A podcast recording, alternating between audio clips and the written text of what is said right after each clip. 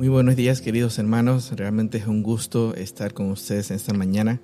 El pasaje que vamos a ver se encuentra en Marcos capítulo 12, versículo 10 al 12. Y dice así, ¿ni aún esta escritura habéis leído? La piedra que desecharon los edificadores ha venido a ser la cabeza del ángulo.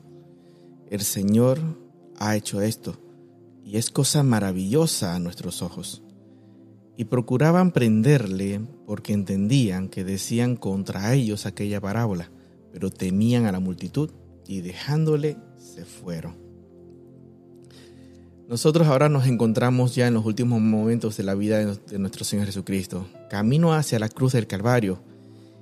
Y en ese camino a la cruz del Calvario nos va a dejar muchas enseñanzas. Y esta parábola es una de, esas grandes enseñanzas que el Señor nos, nos deja, ¿no? Cuando leemos este pasaje de Marcos capítulo 12, versículo 10 al 12, nos muestra una parábola sobre unos edificadores que rechazaron la piedra que llegó a ser el angular.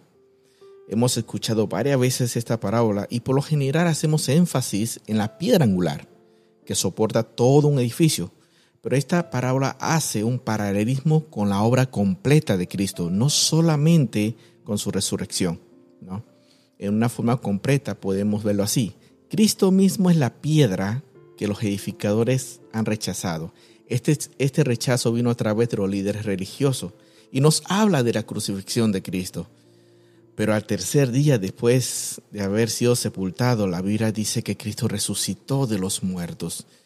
Y al resucitar de los muertos nos da la victoria y esa es la piedra angular. En este pasaje me gustaría que podamos ver tres aspectos de la vida de Cristo Jesús en dirección a la cruz del Calvario. El primero de ella es su persona. Dice la Biblia eh, que ha sido rechazado por los edificadores o entre comillas por los líderes religiosos que provocaron una turba, ¿no? Pero Cristo eh, a estos líderes religiosos les hablaba de la verdad y ese y, y ese era una de las razones que estos líderes tenían tanto celo de Cristo, porque realmente hablaba con la verdad. Y esto también a nosotros nos recuerda que si a Cristo lo rechazaron aquí en este mundo, a ti y a mí, que somos cristianos, también nos van a rechazar. ¿Sí? La Biblia dice claramente que en este mundo nosotros vamos a encontrar aflicciones. Debemos recordar que nuestro hogar está en el cielo, ¿no? Y que en este mundo va a haber ese tipo de rechazo, ¿no? Y el, el, el segundo aspecto Vamos a ver su pasión. Producto del rechazo eh, de nuestro Señor Jesucristo, a Él lo llevaron a la cruz. O mejor dicho, Cristo vino aquí para caminar hacia la cruz. Él sabía que iba a morir en esa cruz. Dice la palabra de Dios que Él vino a morir por ti y por mí, ¿no? Y esto nos recuerda lo que, lo que dice Isaías capítulo 53, que es una profecía de los sufrimientos de Cristo. Si leemos desde el, versículo 4 del capítulo 53 y lo leemos detalladamente, nos vamos a dar cuenta. Dice así, ciertamente Él llevó nuestras enfermedades y sufrió nuestros dolores, y nosotros le tuvimos por azotado, por herido de Dios y abatido. Dice el 55, mas Él herido fue por nuestras rebeliones, molido por nuestros pecados. El castigo de nuestra paz fue sobre él y por sus llagas fuimos nosotros curados. En estos cortos versículos habla tremendamente de cómo sufrió nuestro Señor Jesucristo por ti y por mí. Y eso habla de su pasión. Vino acá para ser crucificado y derramar su sangre. En esa cruz el énfasis está en la sangre de Cristo, porque la Biblia dice que lo único que puede limpiar los pecados es la sangre derramada en esa cruz.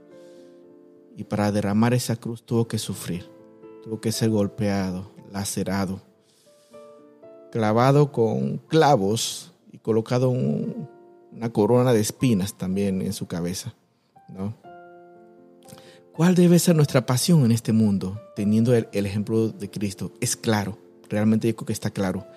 Nuestra, para, nuestra pasión debe ser la predicación del Evangelio en este mundo que no conoce a Cristo. Como Pablo dijo, ay de mí si no predico el Evangelio. Y vamos a llegar a nuestro último punto, recordando el primer punto, su persona. A Cristo lo rechazaron, a ti y a mí también. Su pasión, Cristo fue a la cruz para morir por ti y por mí. Y mi pasión debe predicar esa cruz. Mi pasión debe predicar el Evangelio. Y el último, su poder. Aquí vemos la piedra angular sosteniendo todo el edificio. Esto representa la resurrección de los muertos. Nos recuerda la victoria de Cristo en la cruz del Calvario y por consiguiente cada persona que ha creído en Cristo tiene la victoria. Y si yo y si leemos 1 Corintios capítulo 15, versículo 55 en adelante nos vamos a dar cuenta. Dice, "¿Dónde está, oh muerte, tu aguijón? ¿Dónde, oh sepulcro, tu victoria? Ya que el aguijón de la muerte es el pecado y el poder del pecado la ley, mas gracias sean dadas a Dios que nos da la victoria por medio de nuestro Señor Jesucristo. Claramente nosotros vemos que a través de la muerte, Cristo venció la muerte, ¿no? Y la Biblia dice, pregunta, es una pregunta retórica, ¿dónde está, oh muerte, tu aguijón? ¿No? Y vemos que nosotros los creyentes, con la muerte y al tercer día la resurrección de Cristo, nosotros tenemos la victoria, ¿no? y no hay que tenerle miedo a la muerte. En estos últimos, en este último año, perdón, producto de la pandemia, la muerte se ha acercado mucho, ¿no? Y hemos visto amigos cercanos morir, ¿no? Pero si tenemos a Cristo en nuestro corazón, la muerte de nuestros amigos es un hasta luego, porque nosotros lo vamos a volver a ver, porque ya tenemos una victoria sobre el pecado. Que Dios le bendiga.